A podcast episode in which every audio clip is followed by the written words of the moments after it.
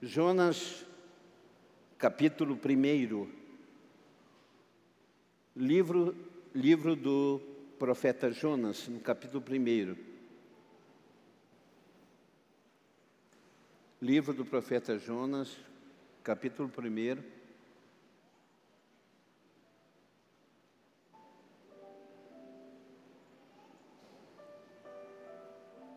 Jonas, capítulo 1.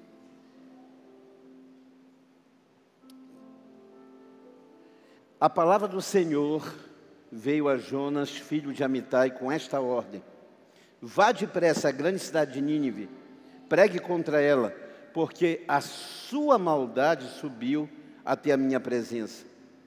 Mas Jonas fugiu da presença do Senhor, dirigindo-se para Tarsis, desceu à cidade de Jope, onde encontrou um navio que se destinava àquele porto. Depois de pagar a passagem, embarcou para Tarsis para fugir da vontade do Senhor. O Senhor, porém, fez soprar um forte vento sobre o mar e caiu uma tempestade tão violenta que o barco ameaçava arrebentar-se. Todos os marinheiros foram tomados de grande pânico e cada um daqueles homens passou a clamar ao seu próprio Deus. E em seguida lançaram ao mar a carga do navio, com o propósito de deixar a embarcação mais leve. Jonas, no entanto, havia se refugiado no porão do navio e, tendo se deitado, dormia profundamente. O capitão dirigiu-se a ele e indagou: Como consegues ficar dormindo numa hora como essas, levanta-te agora mesmo e começa a clamar também ao teu Deus. Talvez assim ele se lembre de nós para que não venhamos a perecer.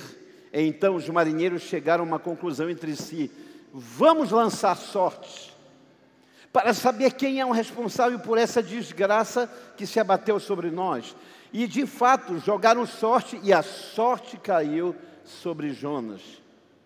Imediatamente lhe perguntaram: Declara-nos, pois, neste momento, por culpa de quem nos sobreveio esta tragédia? Quem és tu? Qual a tua ocupação? De onde vens? Qual a tua terra? A que povo pertences tu? E Jonas passou a responder-lhe: Eu sou hebreu e temo a Yahvé, o Senhor, o Deus dos céus, que fez o mar e a terra. Então aqueles homens ficaram horrorizados e lhe repreenderam. Que é isso que fizestes? Porquanto os homens sabiam que ele fugia do Senhor, pois ele já havia lhes contado tudo. Considerando que o mar estava cada vez mais revoltoso, os marinheiros lhe inquiriram: O que devemos fazer contigo a fim de acalmar este mar? Diante do que Jonas lhes aconselhou: Pegai-me lançai-me ao mar, e ele haverá de aquietar-se. Pois sei que esta, esta violenta tempestade caiu sobre vós por minha causa. Contudo, os homens ainda se esforçavam ao máximo para remar de volta à terra, todavia sem sucesso, e o mar ficava cada vez mais tempestuoso. Por isso suplicaram a Iavé, nestes termos: Ó Senhor, eis que nós te rogamos, não nos deixe morrer por conta da vida deste homem, e que não nos culpes pelo sangue inocente, porque tu fizeste como te aprouve fazer. E então agarraram Jonas, o lançaram ao mar enfurecido, e logo o mar se acalmou. Curva a sua cabeça. Fala, Deus, em uma noite que pulsa no teu coração. Não há nada que o Senhor deseje mais do que nos despertar de volta para o propósito, de volta para o caminho, de volta às primeiras obras de volta à paixão primeira. Não há nada que o Senhor queira mais do que trazer o homem de volta para o relacionamento contigo. Por isso, fala, Espírito Santo, que nenhuma voz que não seja a tua tenha liberdade no nosso meio, abre o ouvido espiritual, abre, Senhor, os olhos do entendimento e responde a nossa oração por Cristo Jesus. E todos digam amém, amém e amém. A história de Jonas, ela se confunde com a história da humanidade.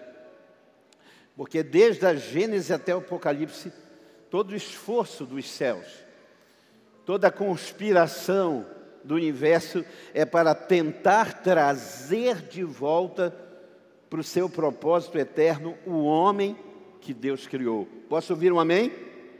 E nesse texto nós percebemos algumas similaridades da vida de Jonas e dessa história da humanidade. Em primeiro lugar, Deus planejou uma vida de relacionamento, mas o homem preferiu desplugar-se da sua companhia. Deus planejou relacionamento. Deus nunca quis criar robôs, Deus nunca quis criar, criar vacas de presépio, Deus nunca quis criar bibelôs de enfeite no seu jardim. Deus sempre sonhou com uma família. Deus sempre sonhou ser pai de muitos filhos, por isso ele cria o homem. Mas esse homem decide desplugar-se da sua companhia, decide desplugar-se, desconectar-se de Deus. E ninguém se identifica com Deus senão através de relacionamento. Ninguém se identifica com Deus construindo uma Babel. Ninguém se aproxima de Deus com um discurso ah, politicamente correto. A única forma de nos identificarmos com Deus é através do relacionamento. E esse homem sem relacionamento com Deus é como Milton Nascimento, grande poeta da nossa música popular brasileira. E ele diz: por tanto amor e por tanta emoção a vida me fez assim, doce ou atroz, manso ou feroz, eu caçador de mim, preso a canções entregue a paixões que nunca tiveram fim. Vou me encontrar longe do meu lugar, eu, caçador de mim. Essa é a realidade da alma humana longe de Deus, desconectado de Deus. Ainda que haja religião, ainda que hajam cultos, ainda que hajam práticas, ainda que homens tenham, ah, de alguma forma, ah, o desejo de se aproximar, mas a única maneira de se identificar com Deus é através do relacionamento. Segunda coisa, Deus estabeleceu um propósito eterno, mas o homem desobedeceu, trocando o propósito por uma aventura, por uma viagem perigosa. Ao que Paulo responde dizendo: Assim como por esse homem, por um homem chamado Adão, entrou o pecado, com o pecado a morte, e todos, e todos nele receberam o salário do pecado, que é a morte. Jonas vai na direção contrária à vontade de Deus. Jonas tem no porão, e a Bíblia diz que ele compra uma passagem para uma direção e uma geografia contrária à vontade de Deus. Agora ele entra e ele deita no porão e se esconde. Jonas tem a falsa sensação no purão de que seu erro não terá consequência. Escute, erros escondidos no porão da existência humana se tornarão vergonha pública. Eu vou repetir: erros escondidos no purão da existência vão se tornar vergonha pública e notória. A Bíblia diz que quando eles lançam a sorte, Jonas está dormindo e o barco está jogado de um lado para o outro. A tempestade está quase afundando o barco. Jonas está dormindo, porque no purão da existência tem gente que acha que está protegido. que está bem escondido. E agora a Bíblia diz que eles começam a perguntar: o que está acontecendo? A viagem tinha tudo para ser calma, a viagem tinha tudo para ser tranquila. O que é isso que está acontecendo? E então eles percebem que alguém está dormindo no porão do barco. E eles o acordam e dizem: Quem é você? De onde você vem? Quem é o teu povo? A que Deus você serve? Porque você está dormindo num momento como esse. Jonas não está dormindo pela tranquilidade. Deixa eu dizer para você: existem tempestades que vêm sobre nós, mas são tempestades com Deus.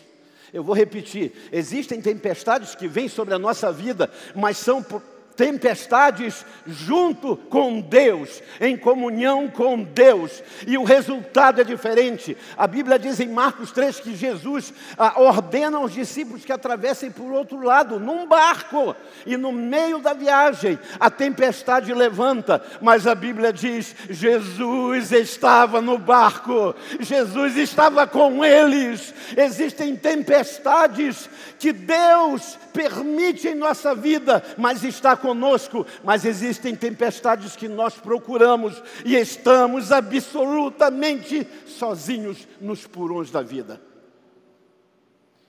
A sorte é lançada e o seu pecado se fez conhecido de todos. Terceiro lugar, Deus permitiu que o homem, assim como Jonas, fugisse até a sua exaustão. A Bíblia diz que querendo adorar a criatura mais do que a Deus, a si mesmo mais do que o propósito, Deus, Romanos 1,16, Deus os entregou à sua própria vontade. Vá, faça o que quiser, beba todas, cheire todo, durma com todos, faça o que você quiser. Jonas fugiu até a exaustão. Primeiro, investindo seus esforços na direção errada. Jonas paga uma passagem cara para ir para longe da vontade de Deus. Deus permite que esse homem fuja até a exaustão, causando tempestades ao seu redor. Alguém disse que tentara arrumar a vida sem Deus é como querer dar comida para dez macaquinhos numa fila. Já tentou essa façanha? Você arruma o primeiro, o quinto está matando o quarto. Você resolve o problema do quinto e o quarto, o décimo já fugiu. Tentar arrumar a vida sem Deus é impossível. Jonas está fugindo, ele paga ele tira do seu suor e do seu esforço na direção errada.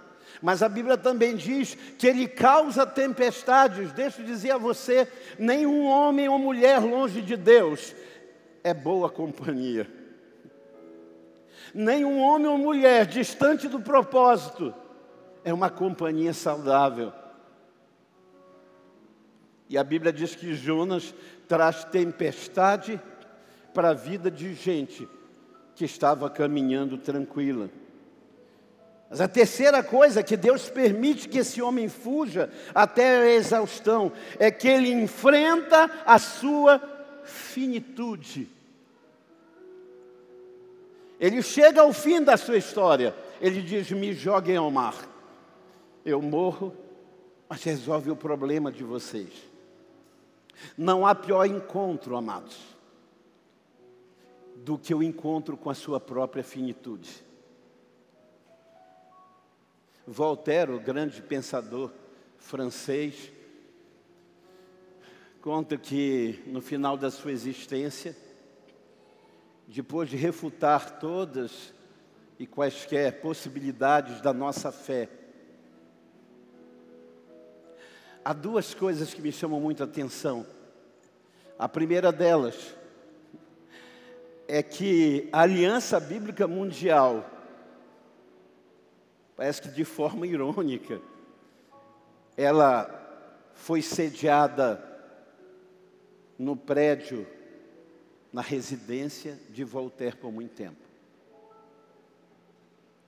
E a segunda coisa é que conta-se que quando ele está morrendo depois de fugir à exaustão de Deus, pela razão, pela filosofia, pelo conhecimento, ele diz: rasguem tudo que eu escrevi, porque o eterno está neste lugar. Eu vou repetir: rasguem tudo que eu escrevi contra, porque o eterno é real, Deus é real, Ele está neste lugar. Em quarto e último lugar, depois que esse homem despluga-se de Deus, toma sua própria direção, depois que esse homem encontra-se com a sua finitude, a Bíblia diz que Deus intervém na história com redenção. estamos numa noite missionária, e, e, essa é a tônica do Evangelho: missões, é o esforço, é a entrega de Deus através de Jesus para trazer o homem de volta o propósito. É o caminho de volta para o propósito, e a Bíblia diz que Jonas capítulo 2, ele está agora três dias dentro de um grande peixe. Um professor na universidade riu desse texto e disse assim para um aluno cristão: Você acredita mesmo nisso? Que é possível um homem passar três dias dentro de um grande peixe? Você acredita nessa balela de que um homem foi engolido por um peixe? Ele disse: Ah, mestre, eu creio tanto no poder de Deus, que se ele tivesse escrito que Jonas engoliu a baleia, eu creria do mesmo jeito. eu creria do mesmo jeito. Jonas, dentro do grande peixe, ele começa a sentir cordéis da morte. Ele diz as algas marinhas. Você imagina, querido, eu, eu mal acostumado pela minha avó materna, não aprendi a comer peixe cozido, apesar de nortista. E uma das coisas que mais ah, ah, me afastavam na hora de preparar o peixe é aquilo que nós no norte, eu não sei como se chama em outros lugares, mas a gente chama do pitiu. É aquele cheiro. Você imagina três dias Jonas dentro do grande peixe. E aí ele começa a orar. Sabe, queridos, o que eu tenho aprendido é que pequenas questiúnculas, porque mais tarde o Jonas vai querer morrer por causa de uma boborinha, por causa de uma aboboreira que morre e, e, e, e deixa o sol penetrar na sua calvície.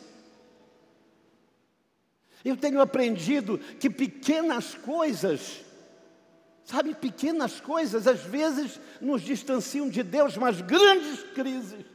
Porque agora ele está morrendo, ele está de encontro com a sua finitude. E sabe o que Jonas diz? Das profundezas a ti eu clamo. Oh, quando Deus eu me encontrarei de novo. Quando eu estarei de volta, eu imagino quantas pessoas não oram assim. Eu, eu, eu conheço filhos Jovens que cresceram numa igreja e agora estão com uma arma na cabeça por causa do crime, e eles dizem: Deus, das profundezas a ti eu clamo, quando eu estarei de volta no teu santo templo. A Bíblia diz que Deus intervém na história com redenção. Eu, eu vou repetir, você não ouviu? Deus intervém na história de Jonas com redenção porque o peixe o devolve à terra, o devolve à praia, o devolve ao propósito, o devolve à vida. Deus ordenou e o peixe obedeceu. Os três dias de Jonas dentro do grande peixe são citados a respeito de Jesus. Três dias dentro do sepulcro. Que coisa fantástica! Os três dias de Jonas são análogos aos três dias de Jesus dentro do túmulo. Sabe por quê? Porque, da mesma forma que o nosso Deus poderoso devolveu Jonas da praia, ele devolve Jesus, e em Jesus nós voltamos para Deus. Você pode celebrar ao Senhor, você pode se alegrar.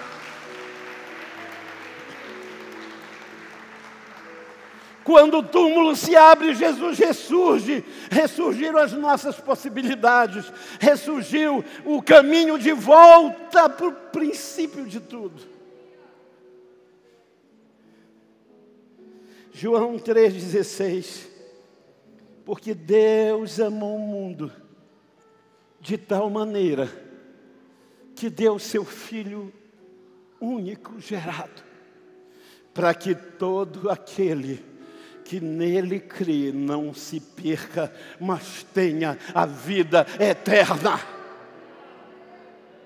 Ele nos amou. E porque Ele amou, Ele entregou, porque não há missões sem renúncia e entrega, não há missões sem amor, não há missões sem entrega, e não há missões sem restauração, porque a Bíblia diz que todo aquele que nele crê, ainda que morra, vai viver de novo. Não, você não entendeu, sabe? As pessoas que nós perdemos nessa pandemia em Cristo, nós estaremos de volta juntos. Nós não podemos enterrá-los, mas nós os veremos de novo. Eu vou abraçar a minha irmã que morreu num leito de enfermidade, dizendo: Eu volto para ti, Jesus. Eu vou reencontrar todos os meus. Por isso essa noite é muito especial. Porque Deus não está apenas levando pastores para reviver Marajó. Deus está abrindo o caminho de volta para você. Para que você possa replugar-se a Deus, reconectar-se a Ele e viver linkado nas promessas de Deus. Por isso eu quero orar essa noite Quando Jonas volta à praia, Deus diz: Vamos começar de novo. Jonas, meu filho, vamos lá, vamos esquecer tudo. No livro de Jonas, Deus não fala assim, Jonas, o profeta fujão. Porque Miqueias capítulo 7, 19 diz assim: Quem é como tu, ó Senhor? Que perdoes os meus pecados, lance-os na, na, lança nas profundezas do mar e não te lembras mais dele. Sabe o que Deus faz?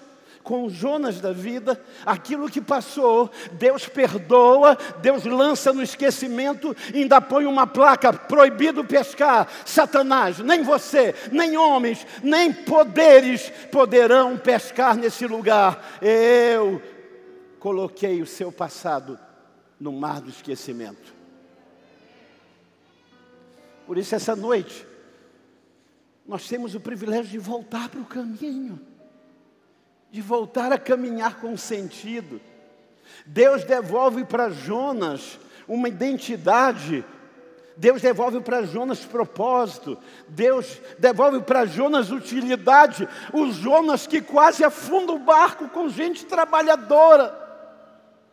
É o Jonas que prega e 120 mil pessoas. Uma cidade do tamanho de Santana é transformada pelo poder de Deus. Então, essa noite, entenda tudo isso como uma forma de Deus atrair você de volta para o propósito. Pastor, o senhor está dizendo que eu tenho que mudar de religião? Não religião nunca foi competente para mudar. Se a religião fosse competente, Deus deixava Babel chegar no céu. Se a religião fosse competente, Deus não teria dado Jesus Cristo. Essa é uma noite de você dizer para Deus isso. Eu quero voltar. Curve a sua cabeça.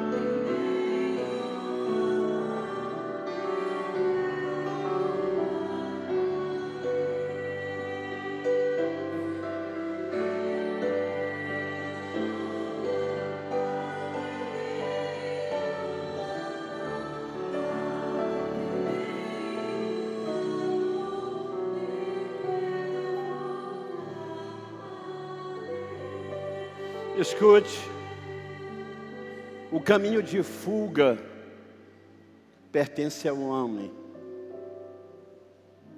A estratégia, a capacidade, a sagacidade humana. Mas o caminho da volta é pelas mãos do Senhor. Por isso não há nada que você possa fazer, a não ser dizer: Leva-me, Deus. Toma-me pelas mãos e me leva nessa direção. Quantos todos estão orando, e essa é uma hora, sabe, essa é a hora de dentro, em que muita gente aqui está dentro do grande peixe, dizendo: acabou, não tem mais jeito, acabou o relacionamento, acabou o casamento, acabou a alegria, acabou a vontade de viver, acabou o projeto, acabaram-se os sonhos. Mas essa é a hora da provisão de Deus, porque redenção é ato espontâneo de Deus.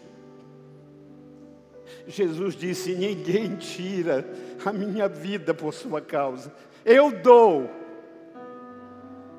Se Jesus dissesse, Pai, eu não quero continuar com isso, nós morreríamos, mas Deus não abriria a mão do seu filho, mas salvação não faz parte da nossa estrutura de vida, salvação faz parte da graça de Deus. Deus planejou, Deus executou e cumpriu.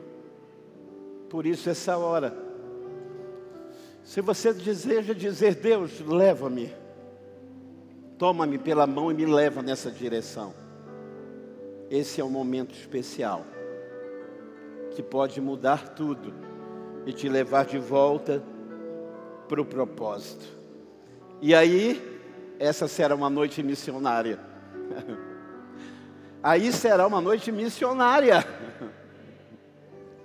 Se alguém aqui que gostaria que eu orasse por sua vida. Eu não o conheço, mas os olhos de Deus estão sobre você. Eu quero pedir que onde você estiver, você apenas levante uma das suas mãos. E com esse sinal você vai estar dizendo, pastor, ore por mim, eu entendi a palavra. Onde você estiver, apenas levante e baixe a sua mão, eu quero orar por você. Onde você estiver, Apenas acene embaixo. Deus te abençoe. Deus te abençoe.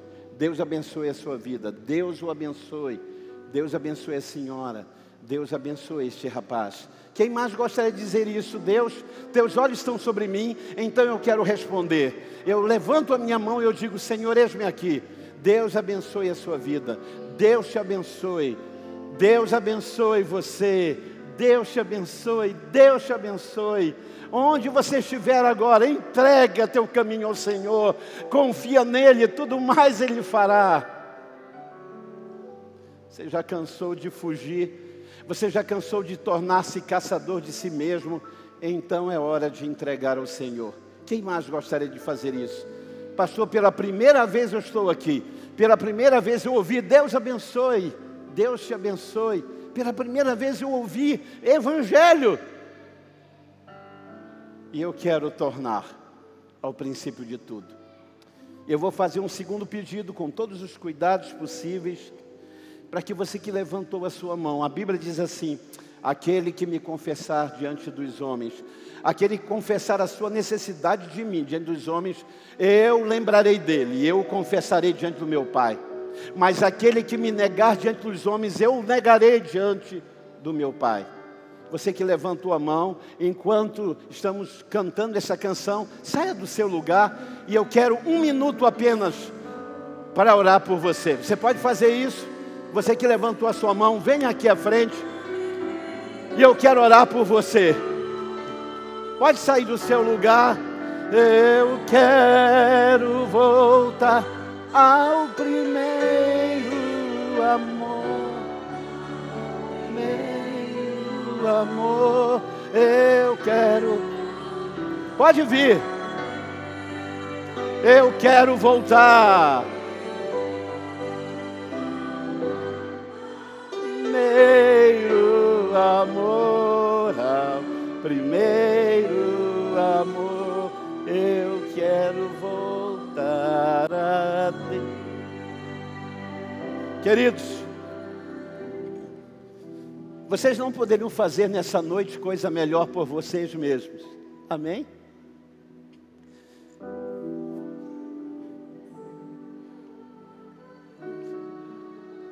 Vocês não podiam tomar uma decisão melhor do que dizer: me aqui, Senhor, toma a minha vida. Sabe por que o tempo está se esgotando?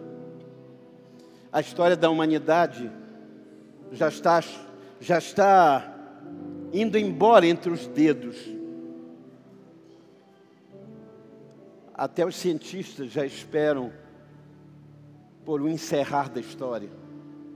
E essa noite, Deus te trouxe aqui para dizer: quando tudo acabar, eu continuo com você uma nova história. Igreja, levante as mãos na direção dessas pessoas. Você que está aqui na frente, pode orar após mim. Diga assim: Senhor Jesus, eu ouvi a tua palavra e eu entendi que tu falavas comigo foi para mim esta palavra.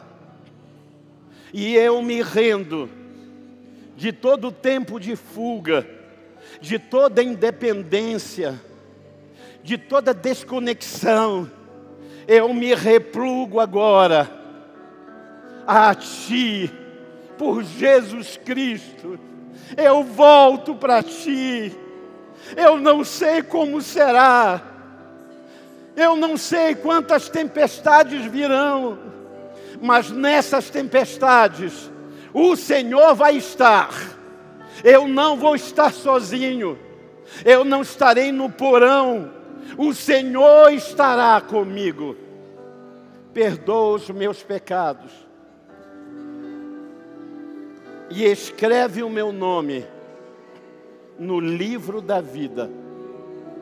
E que das tuas mãos eu não fuja jamais. Tu me dissestes, eu dou a salvação e ninguém a toma das minhas mãos. Eu recebo a vida eterna por Cristo Jesus. E toda a sua família agora vai aplaudir e vai dar brado de júbilo e de alegria. Oh, aleluia! Ao primeiro amor eu quero voltar a Deus. Diga reviver, eu quero voltar ao primeiro amor, ao primeiro amor, eu quero voltar a Deus.